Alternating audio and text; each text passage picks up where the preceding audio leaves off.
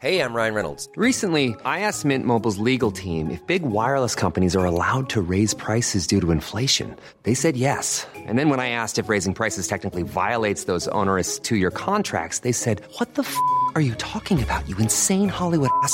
So to recap, we're cutting the price of Mint Unlimited from $30 a month to just $15 a month. Give it a try at mintmobile.com slash switch. $45 upfront for three months plus taxes and fees. Promo rate for new customers for limited time. Unlimited more than 40 gigabytes per month. Slows. Full terms at mintmobile.com.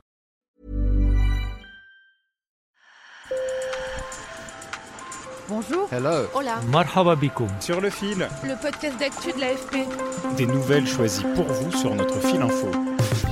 S'il est un pays qui accumule les calamités, c'est bien Haïti. Après la pandémie de Covid-19, une crise politique majeure et l'assassinat du président Jovenel Moïse en juillet 2021, un tremblement de terre suivi d'une tempête tropicale, Haïti, rongé par les gangs, fait face à un nouveau fléau, le retour du choléra. Dans cet épisode, je vous emmène en Haïti avec notre correspondant Luc Henson Jean. Nous allons voir comment et pourquoi la mainmise des gangs, qui contrôlent déjà 60% de la capitale, a fait flamber l'épidémie de choléra. Sur le fil.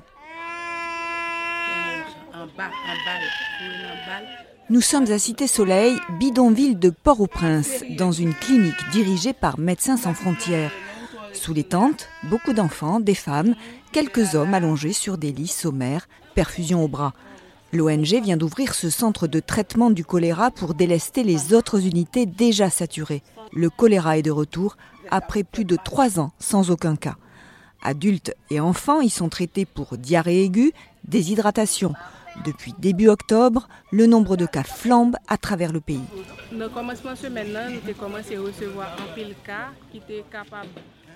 Au début de la semaine, on a admis une vingtaine de patients atteints de choléra. Malheureusement, mercredi, il y en a deux qui sont décédés.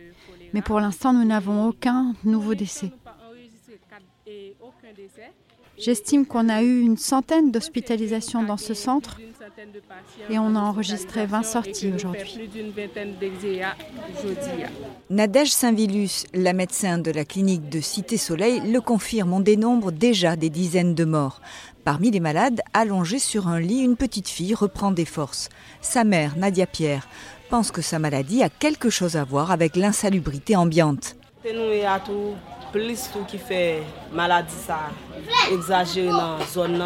La raison principale de l'augmentation de l'épidémie de choléra dans mon quartier, c'est que nous n'avons pas d'eau potable et nous vivons dans une situation précaire. Et elle n'a pas tort.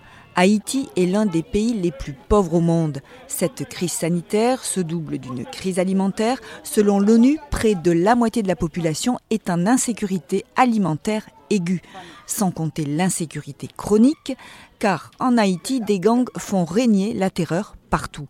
Depuis la mi-septembre, le terminal pétrolier de Vareux, le plus important du pays, est bloqué par des hommes armés.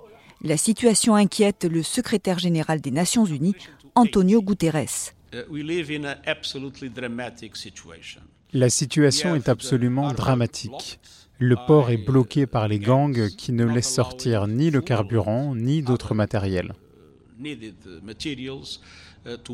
Cette pénurie de carburant ne fait qu'alimenter la flambée de l'épidémie. À cause du manque d'essence, les hôpitaux fonctionnent au ralenti ou ferment. Et les camions d'eau potable, cruciaux dans la lutte contre la contamination, sont à l'arrêt. Les habitants n'ont d'autre choix que de consommer de l'eau potentiellement contaminée. Les Haïtiens sont à bout. Pays cher, un pays difficile. En septembre, les habitants de Port-au-Prince sont descendus dans les rues, au point d'amener le ministre des Affaires étrangères Jean-Victor Généus à tirer la sonnette d'alarme devant le Conseil de sécurité de l'ONU. La situation a dangereusement évolué vers la détérioration. Des événements malheureux et regrettables sont enregistrés chaque jour.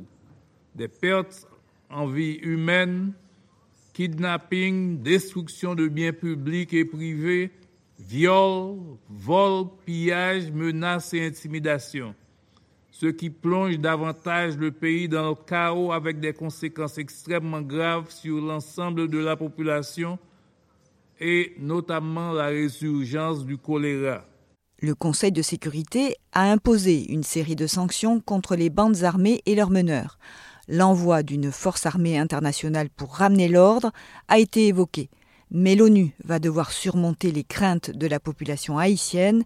Le retour du choléra ravive le souvenir cauchemardesque de l'épidémie introduite par des casques bleus en 2010. Elle avait fait plus de 10 000 morts. Je suis Emmanuel Bayon. Merci de nous avoir écoutés. Sur le fil revient demain. N'hésitez pas à vous abonner pour découvrir d'autres récits qui vous permettent de comprendre un peu mieux l'actualité.